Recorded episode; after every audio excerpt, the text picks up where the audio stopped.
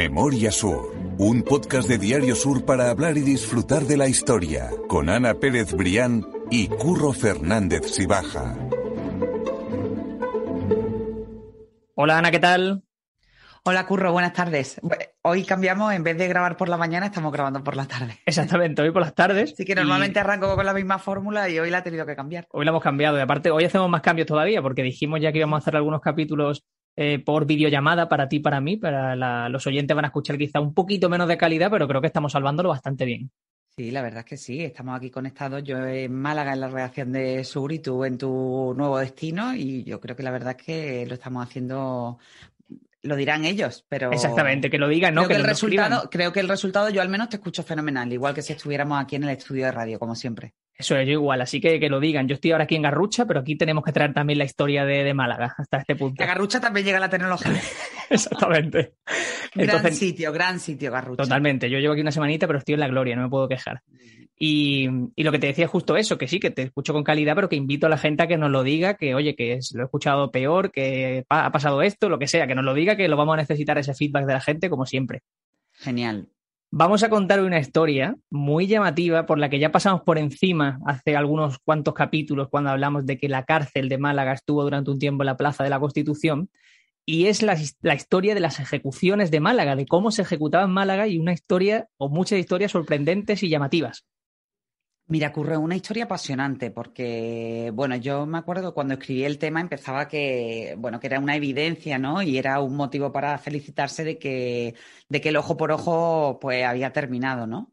Pero, pero es que recorriendo el relato de los ajusticiamientos en, Málaga en los siglos XVI, eh, XVII, incluso una parte del 18 te das cuenta de, los castigos tan severos eh, que se imponía a gente que, mm, bueno, que cometía delitos pues desde un robo a contrabando, incluso por algo tan aparentemente impensable hoy como, como profesar una religión que no fuera la, católica, ¿no?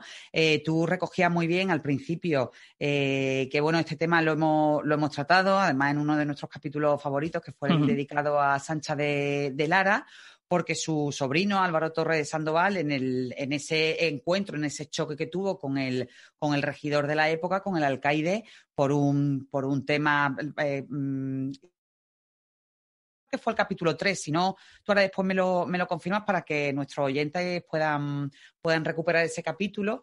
Bueno, pues parece ser que por un tema de, faldas, porque la, la, esposa de, del alcaide pretendía a Álvaro, bueno, pues nada más y nada menos que por esa causa se le abrió un proceso en la cárcel de la Plaza de la Constitución, que entonces era conocida como la Plaza de, eh, de las cuatro calles y fue ajusticiado precisamente en la, en la Plaza de la Constitución.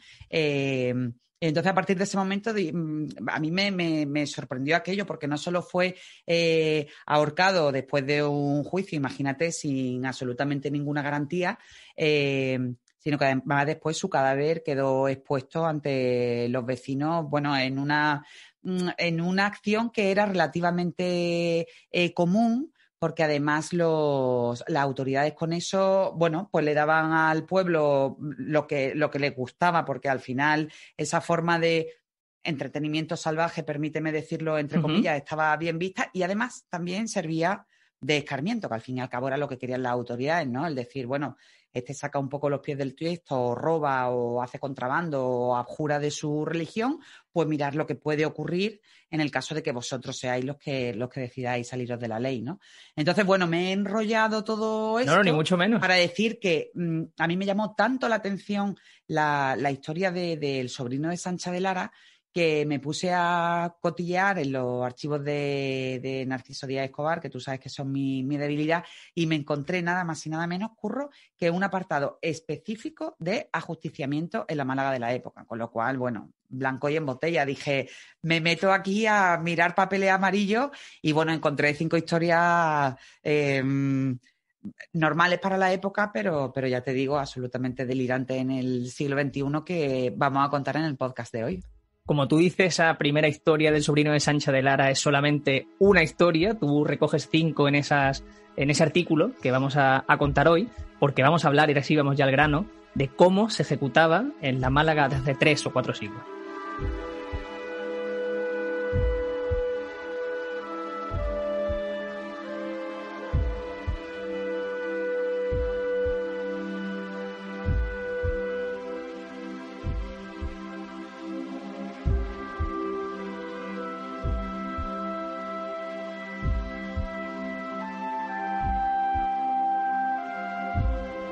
Y una de las primeras preguntas que yo tenía para hacerte, Ana, era precisamente que cómo se te ocurrían esas ideas. O sea, cómo se te ocurrió escribir sobre esto. Pero es que ya, ya me lo has contado. Si es que ya tenemos una comunicación que.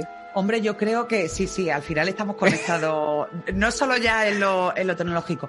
Eh, Curro, es que yo creo que. Mm, vamos a ver, eh, eh, no voy a decir nada que, que probablemente nuestros oyentes no compartan nosotros. A mí es que todas esas cosas me llaman muchísimo la atención. Me llama mucho la atención la, los usos y costumbres de, tú decías de hace tres, cuatro, cinco siglos, pero es que eh, eh, si estamos hablando del principio del siglo XVIII, no hace tanto tiempo. Cómo se impartía la justicia, cómo eran los, las costumbres, cómo eh, todo lo que hemos hablado mil veces de, los usos sociales, de, cómo se vivía en las casas, cómo funcionaban las familias, todo eso me ha llamado mucho la atención.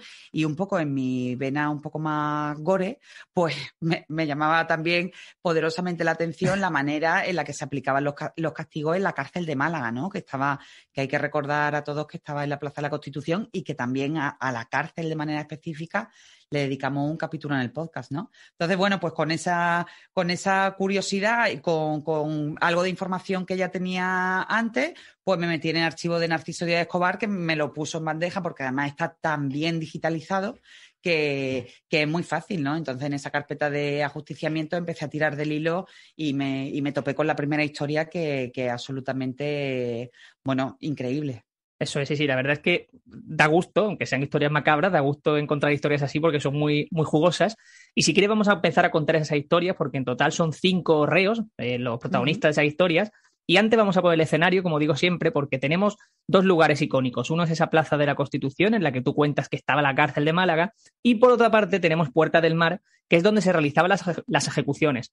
Entonces, en este podcast nos vamos a mover entre esos pocos metros entre un lugar y otro para contar esas cinco historias y esa primera, que es la que protagoniza, como tú venías diciendo, un, bueno, un personaje que respondía el nombre de Amaro Díaz, y que encontramos ese primer delito que cometió, del que ya has hablado, que es renegar del cristianismo. Pues sí, efectivamente, algo tan, tan grave para la época como, como eso. Tú decías bien que, que, la, cárcel estaba en la Plaza de la Constitución y la horca en Puerta del Mar.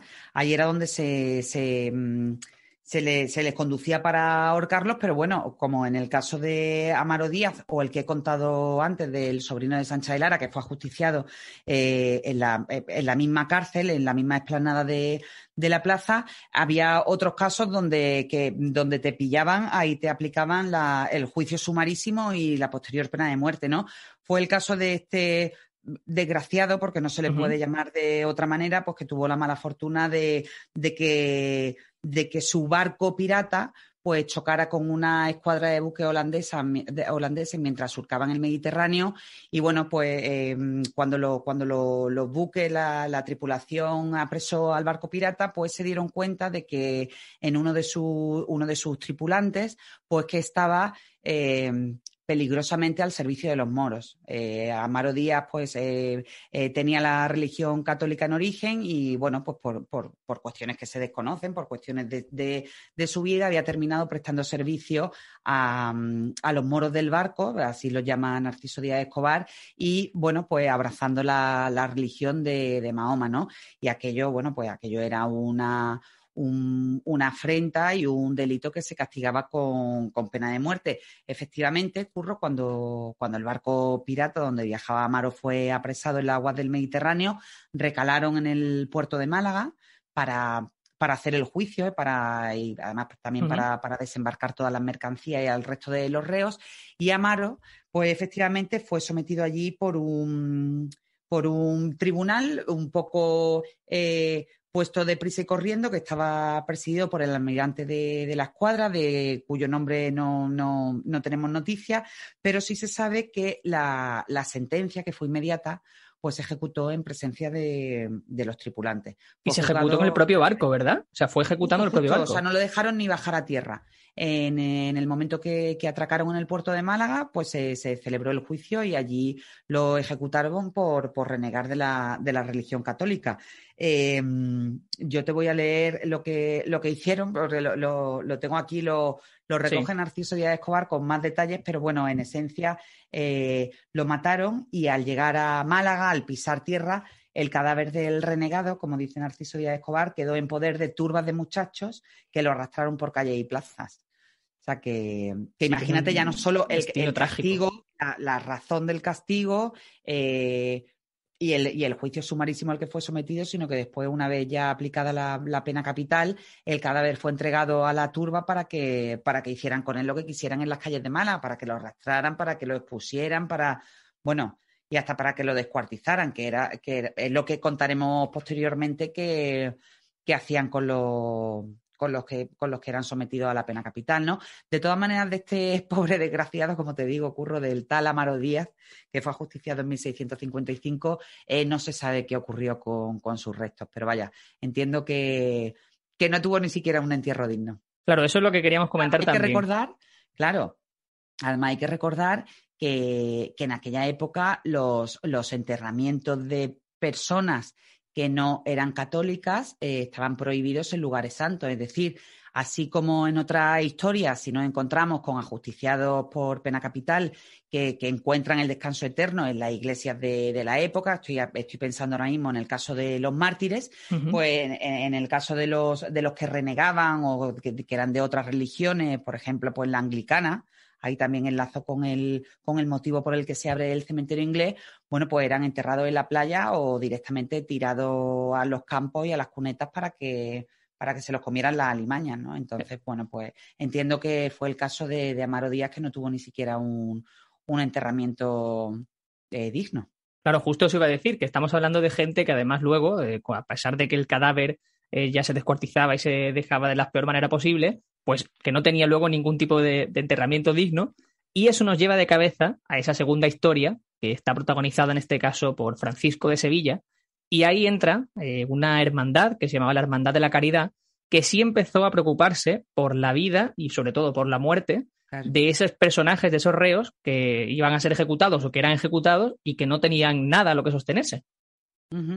Sí, efectivamente, Curro. Eh, Aquí entramos en eh, la historia de Francisco de Sevilla. Ocurrió justo 40 años después del ajusticiamiento de Amaro, en concreto en el año 1695. Estamos ya a final del siglo XVII.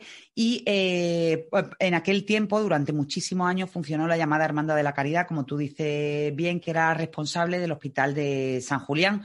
Bueno, la gente lo conocerá porque es la sede actual de, de la agrupación de cofradías. Esta hermandad lo que hacía era hacerse cargo de estar presente en el ajusticiamiento. Bueno, te iba a decir para que se cumplieran con las condiciones de, de, la pena capital, pero bueno, para estar pendiente de que, de que después los restos eh, que quedaran del reo, los restos que, que le entregaban, eh, a la hermandad, bueno, pues que pudieran tener un enterramiento más o menos digno. Así llegamos a la historia de Francisco de Sevilla, que fue precisamente el primer reo curro al que la Hermandad de la Caridad atendió en Málaga. En este caso no se sabe el delito que cometió, pero sí que debió ser algo grave por la forma en, lo que, en la que eh, se le sometió a la pena capital, ¿no? Sí, porque por lo que sabemos fue ahorcado. Después de, de ahorcarlo, esos restos fueron descuartizados por el propio verdugo y fueron sepultados por varias zonas de Málaga. O sea, es que es un destino totalmente macabro. porque lo, tengo aquí. En este caso, sí, Francisco de Sevilla fue ahorcado en Puerta del Mar, que era el lugar donde, donde estaba el patíbulo. Y bueno, pues mira, te, leo la crónica de, de Díaz Escobar, que es un, un párrafo que no tiene desperdicio. Dice, primero fue ahorcado, suponemos que en Puerta del Mar, sitio en que por entonces se llevaban a cabo los ajusticiamientos. Después, el cadáver quedó en manos del verdugo, que lo descuartizó y los pedazos los sepultó en el arroyo del cuarto, humilladero, caleta, junto a la primera fuente y huerta de Aracíbar, cercana a la Victoria. Es probable que, como en otras ocasiones, la cabeza colgada de un garfio se pusiera en sitio visible, acaso en el mismo en el que se ahorcó. Con esto lo que se pretendía, Curro, eh, a la hora de descuartizar el, cuerpo era eh, colocarlos en sitios estratégicos de la ciudad, sobre todo de entrada y de salida, pues con, lo que te he comentado un poco antes, ¿no? También como, escarmiento para que la gente viera que en el caso de, la gente que entraba en la ciudad, si venía a hacer algún tipo de actividad ilícita, ya sabía que se exponía a la peor de las condenas, ¿no? Y bueno, y después imagínate, pues la cabeza colgada en el, en el garfio de, Puerta del Mar, que era donde estaba la horca, a veces metida en una jaula, pues terminaba de hacer, eh, terminaba de dibujar ese, ese fresco de los horrores, ¿no? De lo que fueron los ajusticiamientos en Málaga.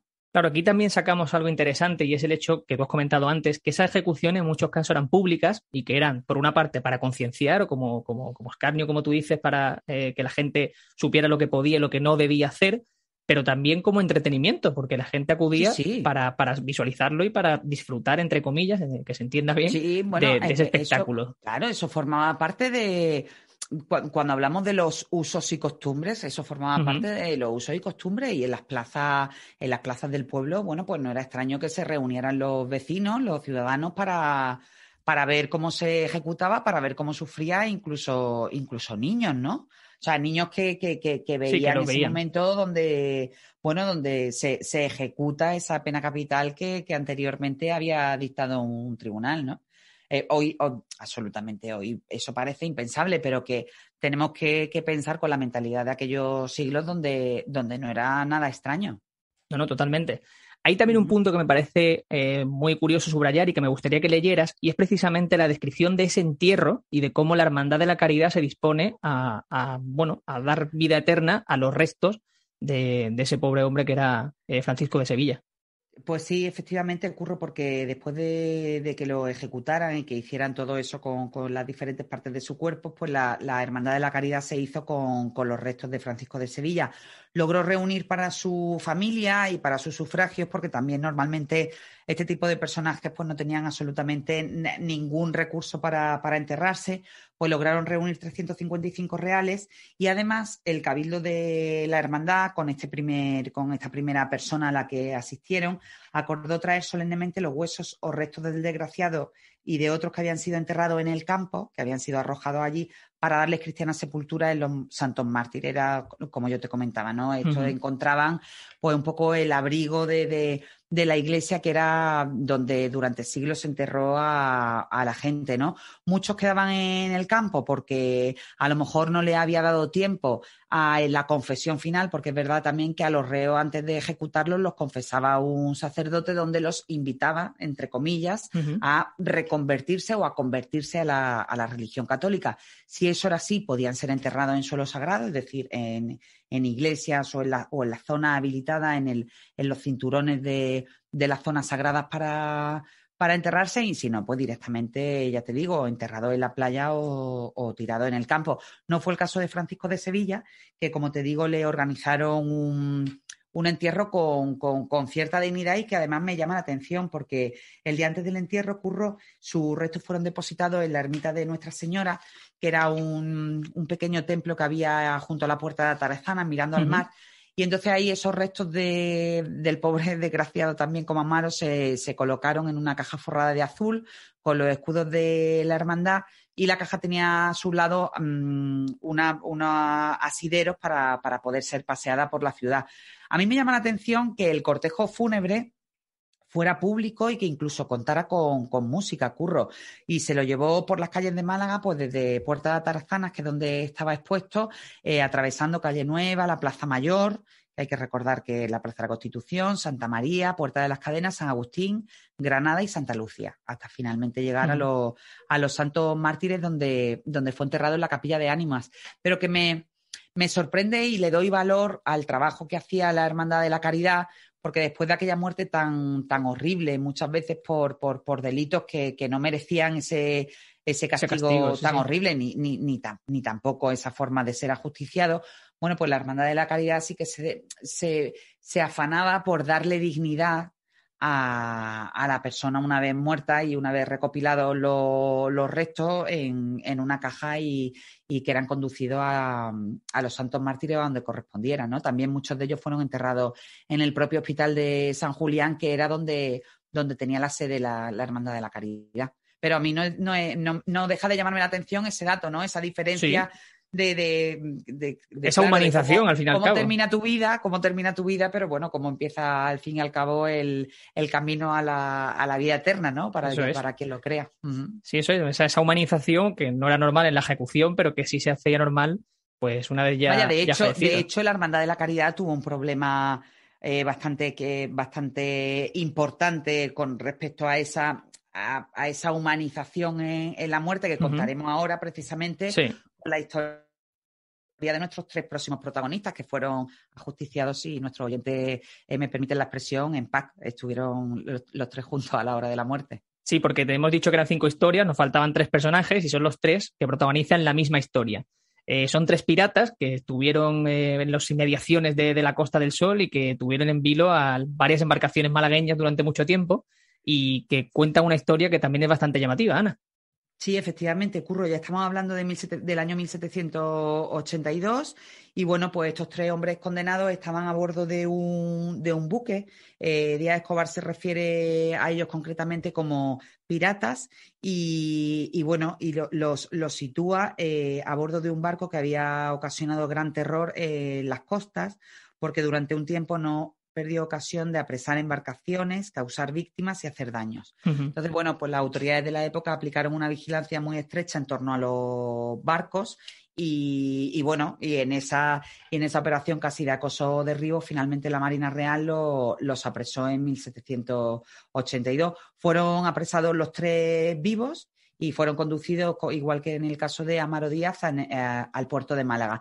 Lo que pasa que allí, eh, eh, en ese e, con, respecto a esa historia sí existe una diferencia de peso, ya que ellos eh, sí que fueron eh, sometidos al tribunal en el puerto de Málaga, pero posteriormente fueron trasladados a la, a la cárcel de Málaga para desde allí aplicarles la, condena, ¿no? No fue como en el caso de Amaro Díaz, que directamente le aplicaron la pena capital en el barco y luego se llevaron sus restos los, jóvenes de, la ciudad para pasearlos por la ciudad.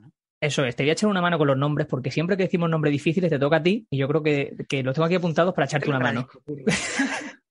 en total eran, como decimos, tres piratas los, que iban a ser juzgados. Uno era Adam Fison, que era procedente de Dinamarca, otro era Juan Gorham, que era norteamericano, y el último era Jamie Roth, que era holandés, y luego, en ese juicio, por llamarlo de alguna manera, se acabó descubriendo que realmente respondía al nombre de Cornelio Storff son tres piratas sanguinarios, son tres piratas que no tenían compasión con sus víctimas y que por lo tanto sí tenían más motivos de peso que los dos protagonistas anteriores que hemos comentado, como para ser juzgados al menos.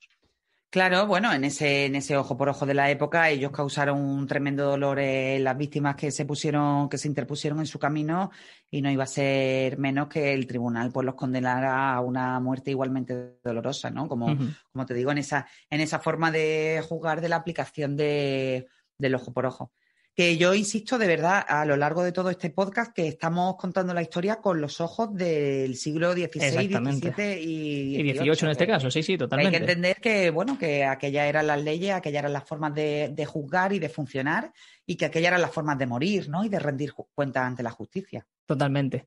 Los tres presos. Lo, aviso porque como hoy, eh, hoy, en día hay que ser tan políticamente correcto. No, sí, sí, sí, exactamente. Pero y en los temas de historia, y en los temas de historia a veces es muy difícil ser políticamente correcto, porque en, en determinados siglos es verdad que se hacían auténticas barbaridades contemplados con los ojos del siglo XXI.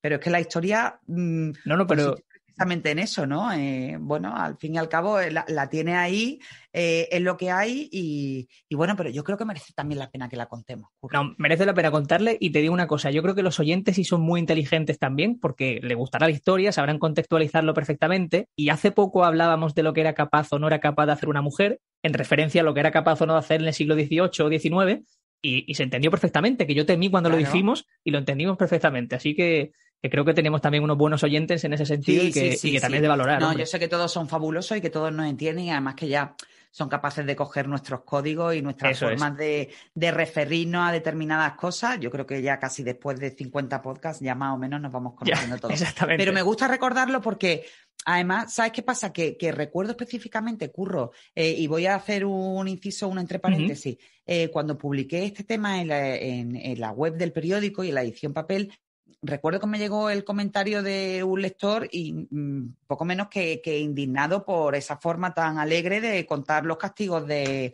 del siglo XVII y XVIII, que yo al fin y al cabo lo único que hago es eh, coger los, documentos de Narciso Díaz Escobar y reproducirlo pues de la manera un poco más, didáctica posible. Y pues entonces en esa didáctica pues muchas veces pues a lo mejor se escapan expresiones para que la gente lo entienda pues que no son del todo apropiadas, pero, pero que yo creo que se entienden. Perfectamente. Así que después de todo este rollo que he metido para, para que la gente entienda de lo que estamos hablando, pues vamos a meternos de lleno en las barbaridades que le hicieron a estos tres. Exactamente, porque justo llegaron a Puerta del Mar, que es lo que iba a contar, eh, dos de ellos en pie y uno llegó, según cuenta esa, esa crónica, en Borrico. O sea que tendría también unas condiciones en la cárcel que no le permitirían siquiera ir a pie en ese pequeño tramo que hay entre eh, la Plaza Mayor, que es la, actual Plaza de la Constitución, y Puerta del Mar. Bueno, y él tuvo suerte de que al menos lo, llevaran en Borrico, porque algunos lo llevaban literalmente arrastrándoles. Claro. Eh, ellos cuando, cuando bajaron del barco fueron puestos en capilla, que era la manera que se tenía de, referirse a, a, los reos que ya habían tenido una sentencia y que, y que, y que iban a ser ajusticiados. Y bueno, y, y como comentaba anteriormente, ¿no? Al ser considerados protestantes, pues tuvieron esa oportunidad de salvar su alma antes de, ser conducido al patíbulo con el sacerdote, de, con, el, con el capellán de la, de la cárcel. Y eh, bueno, se habla de que los tres eh, abrazaron la, fe católica y después de una, de una eh, Eucaristía que le, que, le, aplicó de manera expresa el, el, capellán, bueno, pues ya estaban listos para, para partir hacia la vida eterna con, con las debidas bendiciones, ¿no? Y por lo tanto para ser enterrado en lugar santo. Eso es. Sabemos también que los tres cuerpos, ahora contaremos lo que fue de ellos, pero sabemos que sí se encargaron de, sí se encargaron de, esos cuerpos en la Hermandad de la Caridad, pero ocurría algo curioso que tú ibas a decir y que ocurrió exactamente en Cádiz, en el que la Hermandad de la Caridad no tenía o no podía estar presente en esas ejecuciones. Sí, efectivamente, Curro. Mira, la, eh, la función principal de la Hermandad de la Caridad, como, como te he contado, era eh, velar, eh, acompañar espiritualmente al reo en el momento de la muerte, ¿no? En el momento del capítulo, eh, en el momento del, patíbulo, se le daba ese soporte y después se hacían cargo de los cuerpos. aquello fue hasta el año 1701, donde cambian, donde cambian los estatutos de la Hermandad de la Caridad, porque ocurre algo en Cádiz durante un ajusticiamiento que hace que toda esa manera de funcionar ya no, ya no fuera posible. ¿Por qué? Porque durante el ahorcamiento de uno de un reo por, por unas cuestiones que, que se desconocen precisamente en Cádiz, se parte la soga y entonces el, reo cae, cae al, suelo, cae ya moribundo. Y entonces los miembros de la Hermandad de la Caridad cogen el, cuerpo pensando que, está muerto, pero, pero no, no estaba muerto, se lo llevan al hospital, consiguen que se recupere y además se niegan a devolverlo a las autoridades para que los rematen. Eso generó un importantísimo revuelo que, bueno, que, enfrentó a las autoridades con la Hermandad de la Caridad, porque al fin y al cabo estaban contraviniendo una orden de un tribunal y, y, ese reo tenía que ser ajusticiado, pero se llegó a, un acuerdo intermedio por el cual las autoridades le dijeron, ok, Hermandad de la Caridad os seguía haciendo cargo de los, de los cadáveres de los, de los reos, pero una vez que estén muertos. Eso, implicaba que ya la Hermandad de la Caridad no podía estar presente en los ajusticiamientos. Y en el caso de estos tres reos en concreto, que fue 80 años después de aquel año 1701, pues efectivamente ellos no pudieron estar presentes. Así también el tribunal se garantizaba que la pena se, iba a cumplir en su totalidad, es decir, que no se iba a romper la soga y que los miembros de la Hermandad de la Caridad no se lo iba, no se la iba a llevar. En el, en el caso ya la autoridad tenía la tranquilidad de que si se partía la soga, pues se les remataba y, no había ningún problema. De todos modos, en este caso, en estos tres casos, estaba claro que, iban a acabar completamente muertos, sin ningún tipo de duda. con ello hubo saña, porque además también había ganas por parte de, de las autoridades pues de, darles castigo ejemplar después de todas las fechorías que habían cometido en, tierra y mar, ¿no? Pues sí, porque por lo que sabemos fueron desatados, se les cortaron las cabezas y esas cabezas fueron encerradas en jaulas y fueron repartidas por tres puntos de la ciudad, como decimos otra vez, a modo de concienciación para la sociedad, ¿no? Para saber lo que podía y no podía hacer.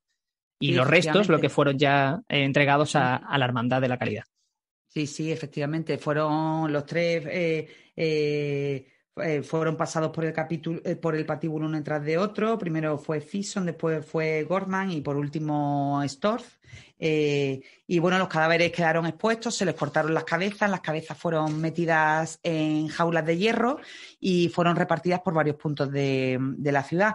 Una de ellas se exhibió en las playas de San Andrés, que para nuestros seguidores la playa de San Andrés ya es un lugar emblemático porque, porque, bueno, aproximadamente un siglo después, bueno, un siglo después, no, medio siglo después, serían allí ajusticiados Torrijos y, sus hombres. Y, bueno, pues el resto de los, de, de las extremidades y del tronco de los tres ajusticiados pues fueron repartidos efectivamente por, por, diferentes puntos de la ciudad. Otra de las cabezas se, puso en Muelle Viejo y la tercera en la plaza, en la playa de las Caletas. en la playa de la Caleta. Te hablo de tres lugares estratégicos de Málaga que representaban, como te he explicado antes, entradas y salidas para que, para que fueran visibles, ¿no? Y el resto de las extremidades y el resto de los cuerpos fueron entregados a la Hermandad de la Caridad. Y una vez que se consideró que ya las cabezas habían estado el tiempo suficiente en esa jaula y en esos, y en esos lugares, bueno, pues se, le entregó a la, a la hermandad para que, para que los restos reposaran en, el, en, en, este caso en el Hospital de San Julián, bajo la vocación del Cristo del Consuelo. ¿no? Eso es, sí, porque ellos, como decíamos antes, ya habían abrazado el cristianismo en esas últimas horas de vida. Sí, sí, tenían derecho a compartir. Eso es. A compartir suelo católico. Pues ya hemos contado esas cinco historias, Ana. Como, como siempre nos suele pasar, nos hemos vuelto a pasar de tiempo porque nos enrollamos hablando. Yo creo que merece la pena. Es que, como siempre nos gusta decir, al final la historia de Málaga termina conectada, aunque estemos hablando pues del siglo XVI y del siglo XVII. Si hablamos de la playa de San Andrés Curro, tenemos que hablar de Torrijos. Y si hablamos de, la, horca y de la justicia en la Plaza de la Constitución, tenemos que hablar de Sancha de Lara. Totalmente. Y la gente sabe además que en las notas del podcast va a encontrar siempre esas referencias también. Y si hay algo que nos dejamos, que solo tiene que ver el resto de episodios y va a encontrar todos esos capítulos que ya estamos rondando los 50. Así que, gracias a todos por estar al otro lado y gracias a ti, Ana, porque me lo has puesto muy fácil otra vez. Sí, la verdad es que hoy ha sido un capítulo fantástico. Esperamos vernos en lo Seguro. Eh, directamente pronto. Bueno, pero yo creo que como experiencia piloto esta primera curro ha quedado ha quedado muy bien. Creo ¿Ha quedado bien? a condenar. Creo que nuestros oyentes no nos van a condenar a la pena capital. No vamos a acabar en Puerta del Mar, seguramente no, no, no, no, no. vamos a acabar con nuestras cabezas colgadas de las picas. Una en Garrucha y otra en Diario Sur. sí, de entrada y salida, totalmente. Yo espero de verdad eso, que nos digan qué le ha parecido, si han escuchado algo que se le ha ido, que le ha ido mal o, si en definitiva no han notado mucho cambio, porque lo, lo, agradeceremos de corazón y vamos a intentar, por supuesto, siempre hacerlo presencial para que sea como siempre y de la mejor manera posible. Nos vemos la semana que viene, Curro. Gracias. Memoria Sur es un podcast de Diario Sur. Escucha un nuevo episodio cada semana en iVoox, Spotify, Apple Podcast y consulta las referencias de este episodio en diariosur.es.